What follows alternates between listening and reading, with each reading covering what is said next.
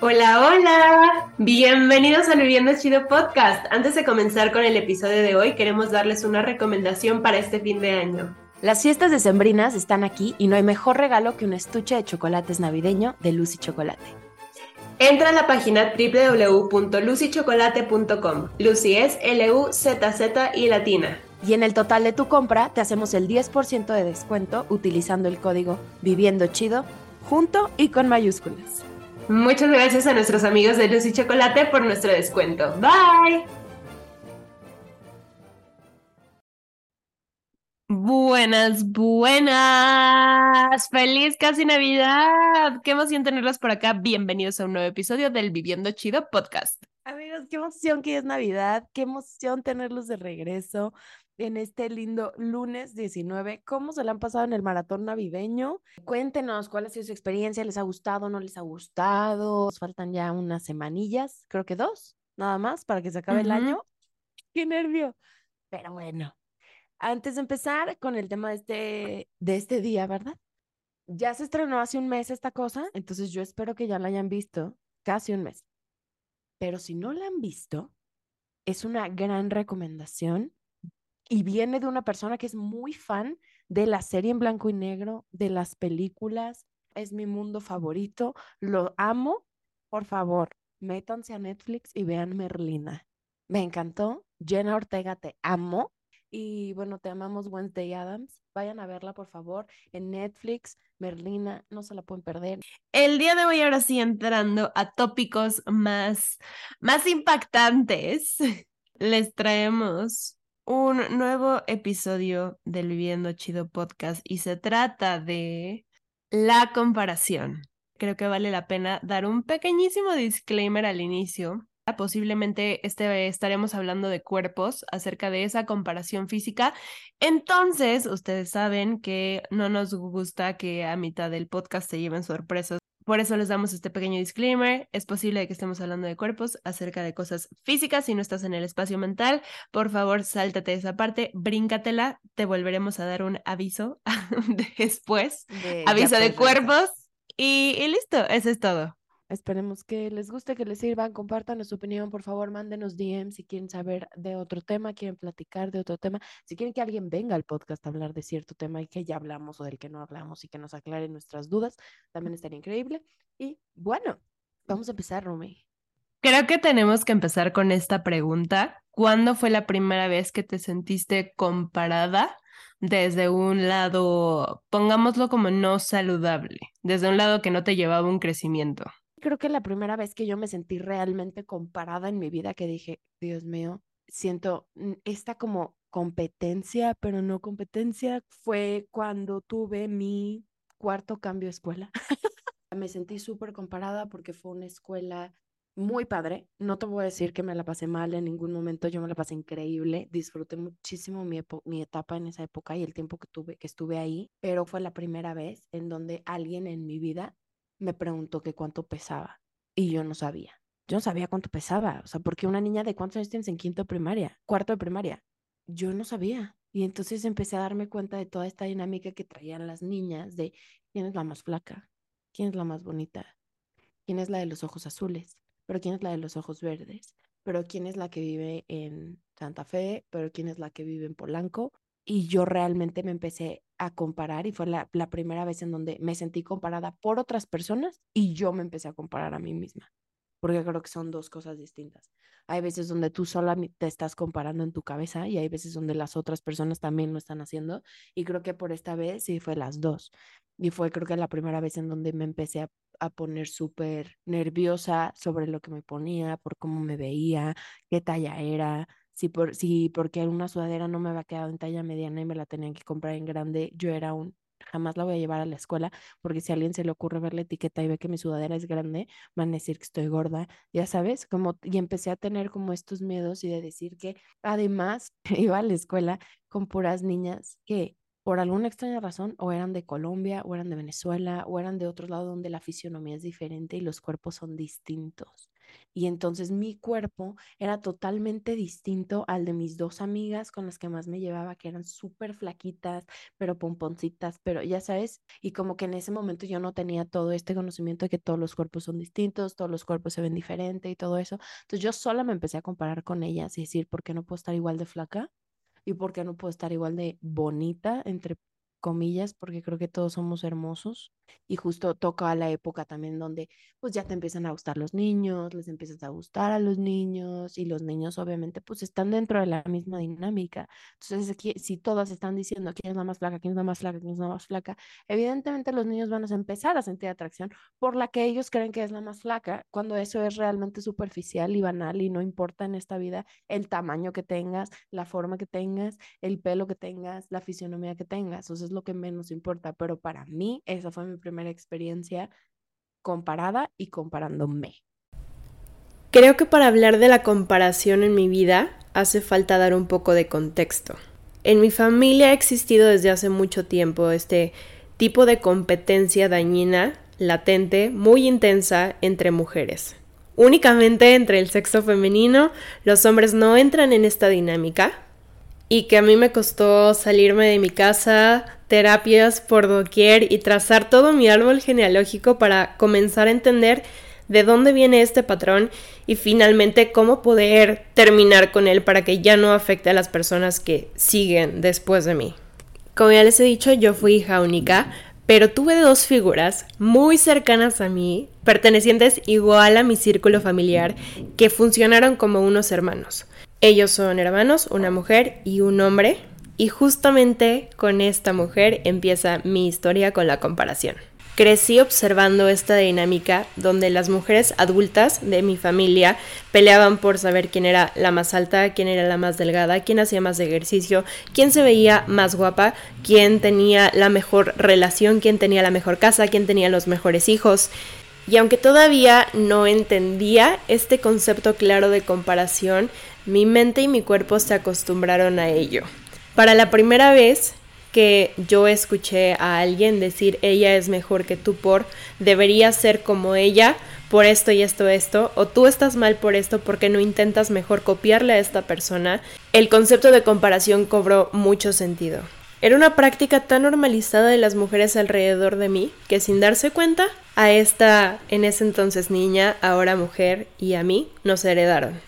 Y una relación que acababa de comenzar y que posiblemente podría tener un potencial de ser una persona que te puede acompañar toda la vida, pasó a estar afectada por tantos años de mujeres que no habían podido trabajar y posiblemente hombres que también ponían su granito de arena en esta competencia, en esta relación nada sana. Y nada de esto nos pertenecía ni a ella ni a mí. La primera vez que yo escuché una palabra de comparación hacia mi persona fue tomando esta entonces niña, ahora mujer, como referencia, como un tendrías que ser como esta persona porque ella sabe socializar, ella sabe desarrollarse, ella es más alta, ella es de otro tono de piel. Cosas que no venían de una sola persona, este tipo de comparaciones se propiciaba en diferentes ámbitos y con diferentes personajes. Ella es una persona un poco mayor que yo en cuanto a edad, la verdad es que no nos llevamos mucho y para mí de pasar a ser una figura de apoyo, una figura de admiración, de ese sueño de niño de querer ser como tu hermano o hermana mayor, pasó a ser una figura con la que yo tenía que luchar para ganarme un lugar. Y era una constante en la vida de poner una al lado de la otra a ver cuánto mide cada quien, a ver quién sacó las mejores notas, a ver quién le va mejor en natación, en básquetbol y meter a tantas actividades y tantas cosas para buscar una sola en la que cada quien pudiera destacar sin que la otra estuviera al lado o estorbándole o siendo el segundo lugar. Y para nada funcionaba como un apoyo. En mi caso, por parte de la familia de mi papá biológico, las mujeres no se caracterizan por tener una gran altura. Y eso era algo que en mi círculo familiar, por parte de una persona que debió de haber sido muy importante en mi crianza, que era parte del círculo nuclear familiar de estos dos hermanos, lo utilizaba mucho para en cierto sentido denigrar o hacer menos el hecho de que yo podía quedarme como más chaparrita o de una altura como más promedio y que sus hijos iban a ser muy altos porque su papá sí lo era. Sucedía algo muy similar con el hecho de que yo era una niña un poco más reservada, me gustaba mucho escoger a la gente con la cual yo me iba a rodear y con la cual yo estaba muy cómoda platicando y compartiendo mis cosas y esta otra persona, esta otra niña era muy sociable, le encantaba platicar con todo mundo de todas las cosas y en mi caso derivaba en comentarios como ¿por qué no eres más como ella? ¿por qué no hablas más? cópiale a esta persona, sé más como tal. Entonces ese conjunto de información que a lo mejor pudieran ser comentarios muy pequeños o muy grandes que se reforzaron a lo largo de muchos años. Por un lado significó el como Yanaí no está bien y socialmente no encaja, entonces yo me tengo que convertir en esta otra persona. Y entonces todo lo que yo era se quedó como en una cajita y pasé a ser pues una muy buena actriz, la verdad. O sea, de muy, de muy pequeña pasé a ser una muy buena actriz, pero una actriz que también actuaba conmigo misma porque yo ya no sabía ni quién era yo por andar copiando cosas que alrededor estaban socialmente aceptados, como el habla mucho, como el vístete bonito, como el cuerpo perfecto, o sea, todo ese tipo de cosas como que yo las fui adaptando a mí, yo lo tenía que compensar y digo compensar entre comillas con otro tipo de cosas para destacar y para que no fuera yo como una más del montón. Pero este, esta forma de compensar porque estoy mal en, creo que esta narrativa es la que es bien dañina para este tipo de cosas. Entonces, pues sí, ese fue como mi primer acercamiento hacia este tipo de competitividad. Y que se fue ampliando a muchísimos más temas. Empezó desde casa, empezó desde esa narrativa donde yo tenía que compensar, el abriendo camino como fuera, o sea, aplastando a quien sea, para llegar entonces a obtener este brillo que además me daban las cosas, ni siquiera venía de mí. Pero bueno. No, y te daba un reconocimiento que en ese momento no tenías. Claro. Eso es creo que al final lo que todos buscamos cuando nos estamos comparando, ser reconocidos no puedes vivir pensando que le tienes que caer bien a todos o gustarle a todos. Sí, Siempre en tu trabajo, en la vida, en tu personalidad, va a haber gente que le guste y gente que no le guste. Entonces, quítate la culpa y la carga de decir, tengo que caerle bien a todo el mundo, tengo que ser perfecta para todo el mundo, tengo que, quítate esa carga. Y de verdad que a mí me lo dijo porque yo me la pasaba muy mal en la escuela porque yo decía, tengo que ser la mejor, porque tengo que sacar la beca, porque tengo que no sé qué, porque tengo que estar en el Section One, porque tengo que, ya sabes. Sí, y ¿sabes qué pasa? Creo que te conviertes en una persona muy diferente. Puedes irte por el lado de people pleaser, se llama cuando no tienes ningún límite y por querer caerle bien a todas las personas haces lo que cualquier persona te pida, nada más porque para que te digan, ay, qué linda, ay, es que siempre está, exacto. Eso es un people pleaser. O al contrario, te aíslas y de plano es como nadie me cae bien y es como el antisocial, el que no se lleva con nadie, lo que sea. Y hasta tenemos apodos para eso. A partir de que Janice me dijo eso, sí fue como un parteaguas de decir, tienes razón. O sea, voy a ser yo en todas las situaciones y a quien le guste, qué padre. Y a quien no le guste, qué padre también. Seguramente va a haber otra persona con la que se pueda llevar perfecto, ¿no? Y era un poco, justo el sábado hablaba con mis alumnos y les dije, puedan ser quien ustedes son realmente en todas las situaciones de su vida. En todas. O sea, sé tú en todas las situaciones. Que si lloras mucho, ¿a quién le importa? Que si te ríes, ¿a quién le importa? Que si eres, que si no eres, que si, ¿a quién le importa? Y que todo el mundo pasamos la mayor parte del tiempo pensando en nosotros y en qué van a pensar de nosotros, que si todos estamos pensando en eso, no tenemos tiempo de pensar en nadie más. ¿Sabes qué pasa? A veces a lo que le tenemos también más miedo es a este, esta etiqueta que, que nos pueden llegar a poner, pero porque también somos conscientes que nosotros lo hemos hecho. Entonces creo que ahí también cabe la responsabilidad en cada uno de nosotros de una persona que sea muy sensible y le digamos como, ay, no, pero qué débil, o sea, ¿por qué lloras? La persona fuerte es la que, la que no llora, la que siempre está como que súper aguerrida y está al tiro del cañón y si lloras te ves débil. Es el niño, la niña, el niñe que, que siempre llora. ¿Qué tiene? Y yo me lo pregunté alguna vez y se los quiero dejar a ustedes. Cuando alguien lloraba frente a mí, a mí me incomodaba. Y por eso salía mucho la frase de, ay, es que, uy, no, es que chilla un montón. Ok, ¿y qué tiene de malo? Tenía de malo que a Yanaí le incomodaba porque no sabía cómo reaccionar. En el momento donde un maestro me dijo como, ¿y por qué no le preguntas a la persona qué necesita? Eso a ti te va a quitar la ansiedad de no saber qué hacer y no dejas a la otra persona con tu trauma de que tú no sabes qué hacer y entonces le tienes que poner una etiqueta. Y la primera vez que lo hice y que estaba llorando una persona y en vez de decirle como de, ah, ya, deja de llorar o qué sensible o bueno, pues sí, ya, y mejor irte tranquilamente y silenciosamente por el lado, preguntarle genuinamente, oye, ¿qué necesitas? También la otra persona fue como, ay, no sé, pero pues chance un abrazo. Ok, te puedo dar un abrazo. Y es ir rompiendo también barreras juntos, porque imagínate que toda tu vida te han dicho como llorar es de gente débil, llorar no está bien, y de repente llega alguien que te dice, ¿qué necesitas? Realmente te están viendo como persona, no están viendo el trauma, están viendo a una persona que está viviendo lo que un humano vive, que son emociones, que son sentimientos, ¿qué necesitas, cómo te puedo apoyar. Y no es con el afán de, de dañar a alguien ni de ni de decir tú lo hiciste todo mal y por tu culpa yo tengo este trauma. No, porque honestamente yo creo que eso no ayuda. En un punto, pues claro que es reconocer de dónde viene. A lo mejor si tienes cerca a la persona que lo inició todo, pues sí, claro que no, te, no, no voy a decir que no te da como un tipo de, de, uy, si tú lo hubieras resuelto no estaría pasando esto, muchas mm. gracias por pasármelo.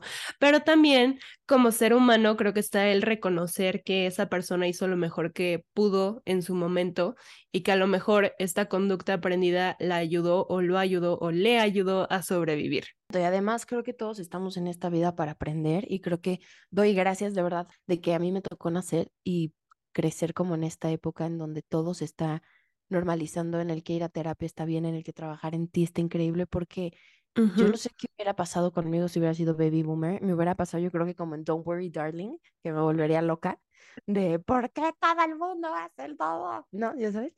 Pero sí. Para Mariana, ¿cómo fue y cómo es ahora la palabra comparación? O sea, ¿qué implica para ella y qué implicó? Creo que en un principio, en el principio de los principios, eh, para mí era una inseguridad. O sea, era sentirme súper insegura, al 100%. Súper insegura de quién era, de qué me gustaba, de qué no me gustaba, de cómo me veía. O sea, para mí era una inseguridad abrupta en primaria y al principio de secundaria. Era horrible, horrible, horrible, horrible. Igual, por ejemplo, me pasó en secundaria que yo a los 13 años decidí raparme. Fue una decisión y me rapé. O sea, me corté el pelo chiquitititititititito. Y la verdad es que me sentí súper atacada, súper comparada, sobre todo por los niños de mi generación. Yo ya estaba en otra escuela. Para mí eso creó muchísimas inseguridades. Me, me generaba mucha ansiedad y mucho estrés. Y yo, por ejemplo, al contrario, a mí nunca me ha costado trabajo la escuela. Y mis apuntes estaban lindos y pues ya. Y entonces como que justo empecé a compensar eso con ser el teacher's pet, que es horrible. Ser la Hermione de, oye, no revisaste la tarea porque a mí me empezó a pasar y yo empecé a tener poder de esa forma, en donde la gente que me molestaba no hacía tarea, entonces yo decía, vas a checar la tarea porque yo se la hice y entonces a mí me va a ver mejor, tú te vas a hacer extra, ¿sabes? Entonces como que empecé a compensar esas cosas, pero para mí era una inseguridad horrible. Después viene la etapa de mi vida en donde me voy a vivir a Nueva York y para mí la comparación tuvo otro, otro aspecto completamente distinto. O sea, para empezar por el lado físico, Jamás en mi vida nadie, tantas personas me habían dicho que era tan bonita, que estaba perfecta, que no sé qué, que me pusiera lo que yo quisiera. Y de verdad yo sentí una libertad en ese aspecto, de decir qué increíble que todos somos distintos y todos nos podemos amar, literal como somos, y da igual. También allá empezó a suceder un poco este tema como de la comparación en cuanto a la carrera. ¿No? ¿Quién era la más brillante? ¿Quién era el menos brillante? ¿Quién era el mejor actor? ¿Quién era el peor actor? ¿Quién tenía más acento? ¿Quién no tenía tanto acento? ¿Quién podía esconder el acento? Al final la escuela pues sí era algo que eh, nosotras estudiamos en el primer conservatorio de actuación de todo Estados Unidos y es un área de competitividad muy canijo, muy. Todo el tiempo estás comparándote, todo el tiempo es quién es mejor que el otro, a quién lo subieron de nivel, a quién lo bajaron, a quién lo, a quién ya lo corrieron, porque en nuestra escuela cada semestre a los que no cumplían con, con lo que se necesitaba los sacaban. O sea, entramos muchos al primer semestre y nos graduamos 80 y entramos, no sé, 200 personas al primer semestre. Y entonces los iban sacando y sacando y sacando y era un nivel de competitividad que decías, qué barbaridad. Hasta que me empecé a dar cuenta que con la única persona con la que yo me podía comparar era conmigo misma, con quien yo fui antes. ¿Quién fui ayer? Que no quiero ser hoy. O quién quiero ser mañana, que puedo empezar por ser hoy. Entonces, como que para mí eso cambió muchísimo mi parámetro.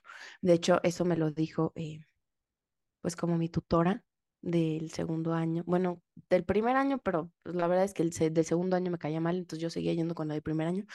Este,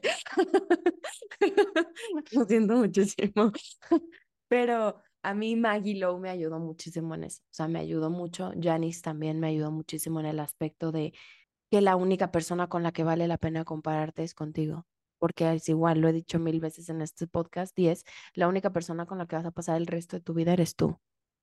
Y la única persona con la que te debes de comparar y la única persona de la que debes de ser mejor es de quién fuiste ayer.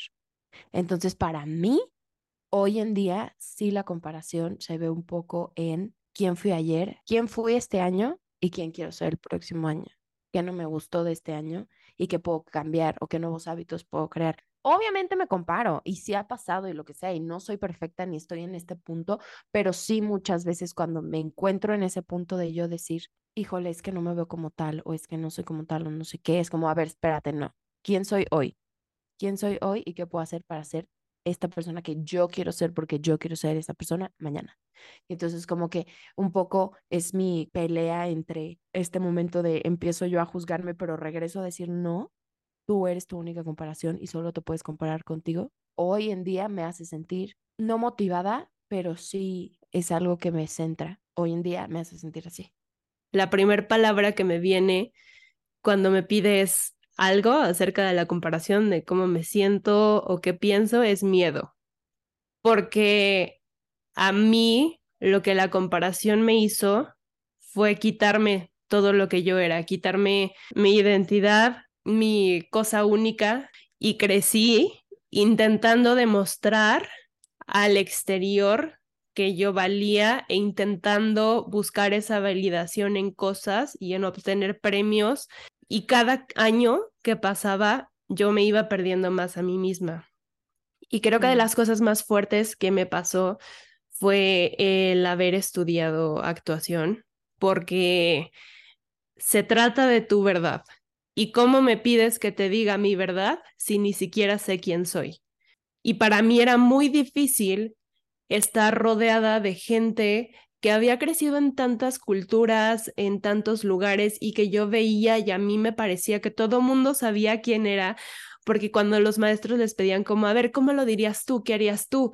Yo me hacía la misma pregunta para mí, aunque yo no estuviera pasando a ese ejercicio y yo decía, es que no sé, no sé, y yo me paralizaba y yo decía, es que, ¿por qué no sé? ¿Sabes? O sea, tengo 19, 20, 21 años y no sé qué haría yo porque no sé quién soy. Y me daba mucho miedo poder admitir eso y pasé 22 años de mi vida sin saber quién era. Y es muy raro admitirlo porque no sé cómo, cómo más explicarlo, más que pura frustración, que también los maestros era como, pero ¿cómo no vas a saber?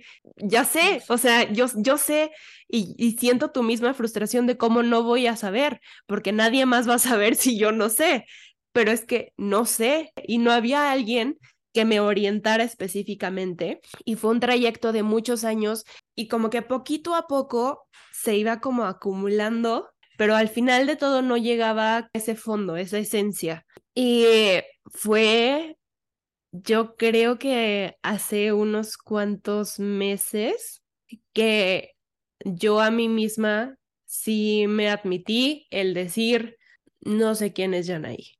Yo creo que todos caminamos hacia metas. Este pensamiento y esta teoría de que todo ser humano necesita tener una meta en la vida y varias metas aparte, ¿no? Que te ayuden a llegar a. Y mis papás, siendo gente muy lógica, muy pensante, no les hacía sentido cuando me, cuando me decía mi mamá hace poco, ¿y tú qué quieres? O sea, ¿qué es lo que quieres en la vida? y hace poco tiempo, sí, exacto, exacto, ¿qué sigue? Y hace poco tiempo yo le podía haber dicho, a ver, irme a Canadá, irme a Nueva York, terminar la carrera. Y en este momento fui muy sincera al decir, no sé, y ver el desbalance en sus ojos de, ¿cómo que no sabemos? Ubican este, esta imagen de, de un perrito y que todo alrededor se está incendiando y el perrito así de, mm, Así, así, igualito. Y la otra dando vueltas alrededor, así, pero ¿cómo? ¿Cómo? Mi mamá es esa persona de Excel. Entonces, que le diga, no sé, pues yo sé que también le genera, y no es que a mí no me genere eso. Lo que me pasa ahora es que siento todo eso, que a lo mejor ella está expresando físicamente y su estrés máximo, pero para mí fue un, ¿qué tiene decir? No sé. Y mi mamá me dijo una cosa que fue como, es que cuando tú no me dices qué, qué es lo que quieres y qué es lo que estás haciendo, me generas estrés. Y no la volteé a ver porque estábamos por el teléfono y qué bueno que no vio mi cara. Sí le dije una cosa que yo espero que todos ustedes tengan la capacidad de hacerlo y que lo hagan. Si alguna vez sienten que una persona está traspasando sus límites, lo que tú sientas, con respecto a mis decisiones y a mi vida no es mi responsabilidad. Si a ti te da estrés que yo no sepa, no es mi responsabilidad, eso te toca a ti. Yo no tengo la responsabilidad de lo que tú elijas sentir y hacer por lo que con lo que yo te estoy diciendo o lo que yo estoy haciendo. Amén. Sí, 100%. Es que ustedes no me están viendo, pero estoy bailando. O sea, sí, 100%. No puedes. Y sabes qué también, o sea, puedo agregar algo. Claro tu vida tampoco puede depender de la mía. La vida de nadie puede depender de las decisiones que yo tome o no tome. Cada quien tiene su vida y a lo mejor sí, en algún momento si tenemos hijos, nuestros hijos nos van a pertenecer sus primeros 15 años, porque a partir de los 15 ya tomas decisiones y ya es tu Pero tu vida no puede depender de la vida de nadie más ni de las decisiones que tome a otra persona. No se puede. Y tampoco puedes comparar como papá, que a veces muchas veces pasa de el típico comentario de, no, yo a tu edad estaba casada, ya tenía ocho hijos, yo ya mantenía la casa. Y tú, yo ayer me compré un chocolate. Y debo cinco pesos. y, me compré un chocolate y le debo cinco pesos a la tiendita porque me fió. Me fió los cinco pesos. Claro. Y entonces como que siento que tampoco te puedes comparar en la vida es una carrera, no son carreritas, no es una competencia de ver quién llega primero a la meta, porque no todos, para empezar, tenemos la misma meta. Es una montaña distinta para cada persona. Eh, mamá, perdón por usarte como conejillo de indias, pero es algo muy importante y te amo mucho con todo mi corazón. Superando una cierta edad, la gente deja de creerte ese no sé o no puedo y llega a tener mucho menos compasión cuando alguien de mi edad puede decir, no sé, es que no sé quién soy, por eso no te puedo decir qué quiero, por eso no sé a dónde voy, por eso no sé cómo relacionarme, porque no sé quién soy. De ahí parte todo. Y el poder hablar eso y que una persona de 22 años te lo diga, a lo mejor es como, ay, no, es que es un niño, o es que es flojo, o es que nada más se quiere hacer guaje y quedarse así en su casa. Y en realidad nunca te pones a pensar que eso puede ser verdad, porque que para ti no haya sido verdad, que para ti te hayan educado de una cierta forma, no significa que a otra persona la educaron de la misma manera. Y esa empatía humana se pierde al pensar que a partir de los 18 años que uno escoge carrera, ya, o sea, ya tiene que tener la vida resuelta y vamos para adelante y metas y metas y metas y sigue creciendo y creciendo y creciendo. ¿Qué pasa cuando tu plan de vida no se cumple y tu vida en realidad no se ve así? Llega todo este tipo de frustraciones. Y te voy a decir algo, para mí se me hace súper agresivo que a los 17, 18 años tengas que elegir qué hacer el resto de tu vida. A mí también. Se me hace lo más agresivo que le puedes hacer a alguien. O sea, ¿qué quieres hacer el resto de tu vida? O sea, ¿qué vas a hacer 60 años de tu vida teniendo 18? No. Entonces, puedes cambiar de vocación, por supuesto, las veces que sean, no te va a gustar lo mismo toda tu vida. Pero los gustos son distintos y van cambiando, sí, y no te tienes que comparar con nadie porque esta vida es una carrera, no carreritas, no son competencias. Finalmente llega a mí una persona con una constelación familiar y fue a la primera persona que ni siquiera le tuve que decir. Ella me dijo, es que tú no sabes quién eres.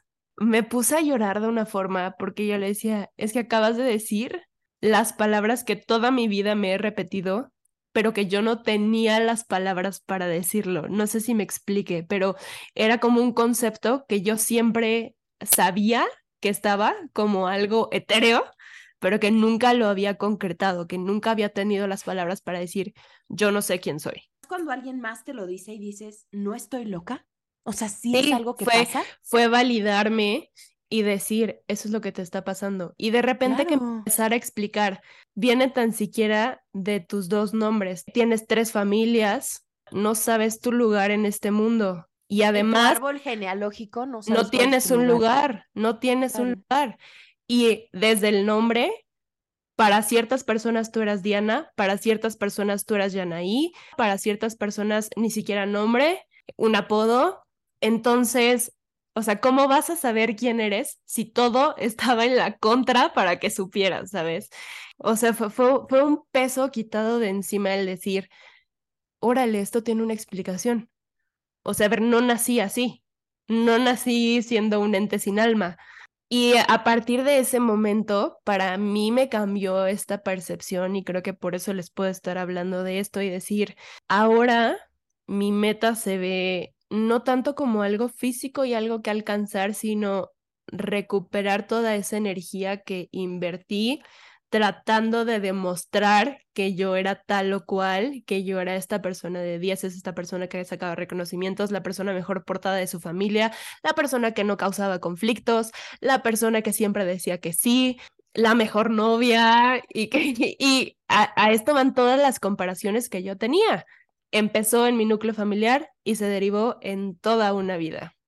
Claro. Y hasta ese momento fue poner un alto y decir, toda esta energía que yo he invertido en todo esto es mi energía vital. Y por eso yo no puedo seguir avanzando porque cada vez me siento más cansada, cada vez tengo menos energía porque todo lo doy, lo doy para afuera, para afuera, para afuera. Y entonces mi bolsita ya se quedó vacía. Ese proceso de volver a recuperar, de volver a invertir ahora en mí, me veo como un dementor buen pedo, sin ser... de, ir con cada relación a la que tener y decir como, de muchas gracias, me devuelves esta energía, te amo mucho, pero esto es mío. Ir con la siguiente y decir como, ok, esto también era mío, muchas gracias, adiós. Hay una cosa muy importante que también quiero que es importante resaltar. una cosa muy importante que es importantísimo resaltar. Y es que con este proceso, al ser un aspecto donde tú vas a cambiar, hay gente que sí vas a tener que dejar. ¿Por qué? Cuando yo ya me di cuenta que el tema de la comparación es algo muy dañino, si lo manejo de una forma dañina y yo estoy trabajando en convertirlo en algo positivo, en algo que me impulse, que a lo mejor ahora esta sería mi nueva definición de comparación, ver qué es lo que está disponible para mí y observar que si alguien lo pudo obtener, voltear a ver y decir, no manches, sí puedo. Hay gente que ya lo ha hecho y que eso te dé alas que voltear a ver a gente de 17, 18 años que tienen empresas no diga como, uh, no, pues ya me quedé atrás. Hay gente de 23 de tu edad que lo está empezando a hacer o que ya lo logró y es voltear a ver eso. Si esta persona lo pudo lograr con capacidades humanas, porque no es un sobrehumano, no es un ente privilegiado, si esta persona humana lo pudo lograr, yo también puedo. Y lo puedo hacer a mi forma y lo puedo hacer a mi ritmo, pero lo puedo hacer, la evidencia está. Entonces creo que esa es la nueva definición de, de comparación para mí. Y lo que les estaba diciendo con la gente es que en el momento donde tú te empieces a dar cuenta que esto es muy tóxico, es probable que haya gente alrededor de ti que su tiempo todavía no llegue todavía no se dan cuenta que tienen esta comparación dañina. Y creo que ahí es un momento de decisiones muy fuertes. Tú siendo una persona que está sanando, no puedes mágicamente sanar a la persona que está enfrente por más amor que le tengas. Si esa persona todavía no llega en su proceso a ese nivel o no quiere en este momento, es igual de agresivo que tú le intentes decir como estás mal, estás mal por esto y por esto, velo, velo, velo, velo. Es igual de agresivo que que tú sigas en ese mismo nivel. Pero cuando tú llevas una planta a tu casa y la pones en la sala y la planta se empieza a marchitar o se empieza a secar, el problema no es de la planta, entonces, ¿qué haces? Buscas un lugar que tenga más sol, o un lugar que tenga más sombra, o un lugar que tenga no sé qué. No es la planta, es el entorno. Y eso aplica para nosotros. No somos nosotros, muchas veces es nuestro entorno. Y si empiezas a priorizar eso y dejas de compararte con las personas que están a tu lado y usas a las personas de tu lado como una motivación y un impulso, seguramente muchas cosas en tu vida van a cambiar y vas a empezar a priorizar otras cosas y vas a cambiar tu ambiente y tu planta no se va a marchitar. Justamente, y con el cambio de ambiente viene soltar personas, viene el tener la capacidad de dejar atrás momentáneamente o permanentemente a alguien que posiblemente fue una figura importante en tu vida. Y lo digo con la mano en el corazón porque a mí me toca fibras sensibles de justo esta persona que yo les decía al, al inicio de cómo empezó todo mi tema con la comparación. Yo sé todo el avance que he tenido, yo sé cómo pienso ahora y mucho de eso fue gracias a que salí de casa de mis padres. Mucho de eso fue gracias a que por tres años y medio, ahora ya creo que cuatro, no he vivido con ellos Cinco. Que me paro, cinco, que me paro en su casa como una visita y que cada vez soy un poco o un mucho más independiente de ellos. Y me doy cuenta también que esta persona toda su vida ha vivido en el mismo núcleo familiar, bajo las mismas creencias, bajo el mismo sistema, que tampoco hay tantas cosas en común, que vemos la vida de muy diferentes formas, pero principalmente que en el momento donde yo estoy con ella me lleva a esta parte como Voldemort negra, oscura de la comparación y no es una persona que en este momento me esté apoyando. Creo que cuando empiezas a cenar, lo que más necesitas es a gente que te impulse, no que pueda regresarte a ciertos hábitos que estás intentando superar. Y por eso, en este momento, Prefiero mantenerte en la banca ahorita. Prefiero mantenerte en las gradas altas del Estadio Azteca en vez de que seas un jugador más de mi equipo. En este momento, si yo te dejo jugar, me vas a meter autogol.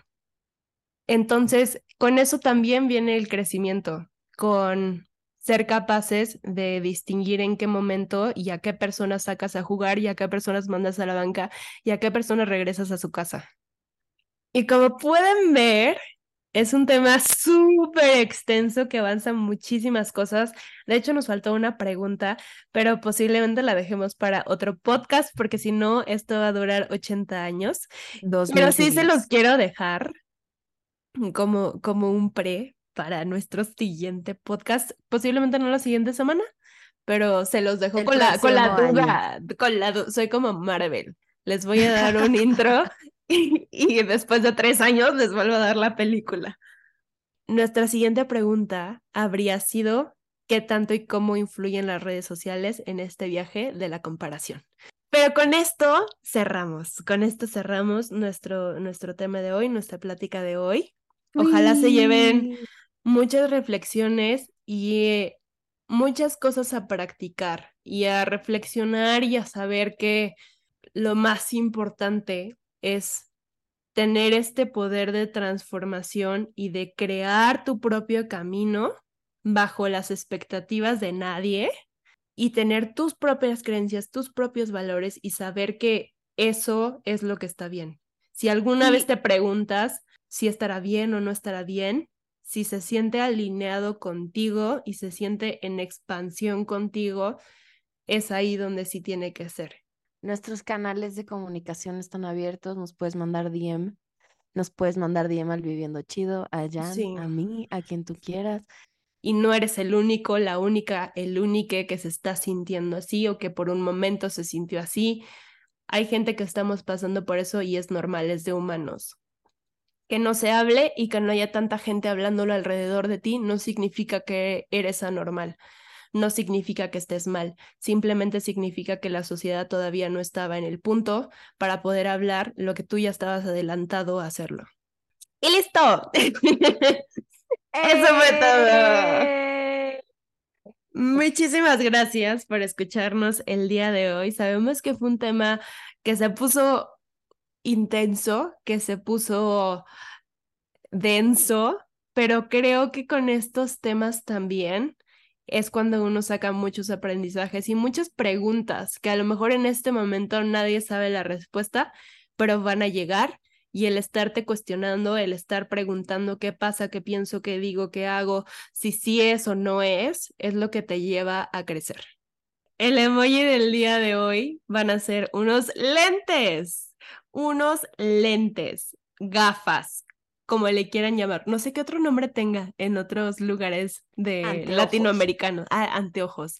Anteojo lente gafa, nos lo pueden dejar en las redes del podcast, que ya saben que nos encuentran como arroba viviendo chido podcast en Instagram y cada vez somos más.